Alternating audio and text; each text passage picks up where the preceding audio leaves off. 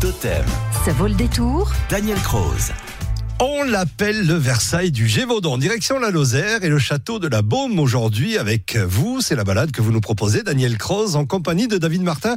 Alors, pourquoi ça vaut le détour? Ça vaut le détour parce que c'est quand même une heureuse surprise que de découvrir le- les richesses et le raffinement intérieur de cette demeure au cœur du Gévaudan, dont l'austérité extérieure est- est en harmonie avec la rudesse du paysage. Le château de la Bombe à Prince-Huéjol est l'un des monuments incontournables de la Lozère et c'est un édifice construit en granit au XVIIe et XVIIIe siècle avec des toitures à la mansarde qui sont couvertes de lauze. À l'intérieur, on découvre de fastueuses décorations qui associent le style rustique du Gévaudan du début du XVIIe siècle à un ensemble plus raffiné du XVIIIe siècle. Le parquet du grand salon comporte en son centre une très belle marqueterie articulée autour des armoiries incrustées d'ivoire. Les cheminées sont sculptées dans des pièces de châtaignier qui ont séjourné dans les tourbières de l'Aubrac. Dans le cabinet de travail, les lambris peints et dorés à la feuille sont constitués par des motifs qui sont traités dans des tons pastels. On peut apprécier par ailleurs des tableaux de scènes mythologiques, des tapisseries d'Aubusson et des boiseries provenant des ateliers de Versailles à l'époque du roi Soleil. La propriété a été rachetée en 1858 par la famille de Lascaz qui a consacré une pièce, parce que précisons le château est ouvert à la visite, à l'un de ses célèbres membres qui a été compagnon de Napoléon Ier à Sainte-Hélène.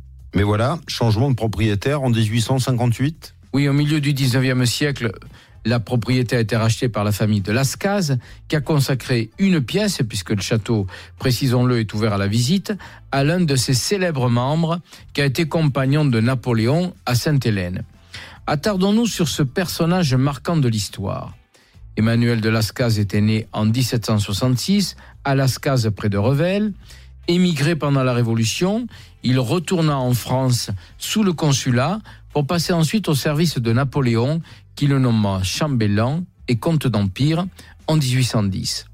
Après la première abdication de l'empereur en 1814, Lascaz rejoignit l'Angleterre puis regagna la France. Il accompagna Napoléon à Sainte-Hélène, partagea son quotidien pendant 18 mois et recueillit ses souvenirs qu'il publia en 1823 sous le titre Mémorial de Sainte-Hélène, ce qui contribua largement à composer la légende napoléonienne. De Sainte-Hélène, les Anglais expédièrent Lascaz au Cap, puis en Allemagne et en Belgique. Il ne put regagner la France qu'en 1821, mais Napoléon Ier était déjà mort. C'est ce que vous découvrirez au château de la Baume. Et voici à présent la question auditeur, comme chaque matin. Daniel, c'est celle de Christian d'Entrenas qui s'intéresse à l'architecture et l'histoire du Moyen-Âge. Il nous demande si le roc de Peyre, qui est proche de la Baume, a été associé aux guerres de religion, Daniel. Oui, Christian bien raison. Euh, le château de la Baume et le roc de Peyre ne sont pas très éloignés euh, uniquement de quelques kilomètres à vol d'oiseau et ils sont associés aux guerres de religion. Lorsqu'on parvient tout au sommet du roc de Peyre, qui culmine à 1179 mètres, on n'imagine pas qu'une forteresse est s'y dressée au Moyen Âge, même si l'intérêt stratégique du lieu ne souffre d'aucune contestation. Il n'en demeure pas de vestiges aujourd'hui, pourtant, au XVIe siècle, une bataille s'y déroula à l'époque des guerres de religion. La forteresse était détenue par les protestants. Les catholiques l'attaquèrent avec à leur tête le duc de Joyeuse, qui employa la bagatelle de 2500 boulets pour abattre le donjon. Et on peut accéder aujourd'hui au roc de Peyre grâce à un chemin depuis la départementale 53 aux environs de Saint-Sauveur de Peyre. Et vous y découvrirez un superbe panorama sur l'Aubrac, le plomb du Cantal, la Margeride, le mont Lozère, les Gouales et l'Écosse. Merci, Daniel.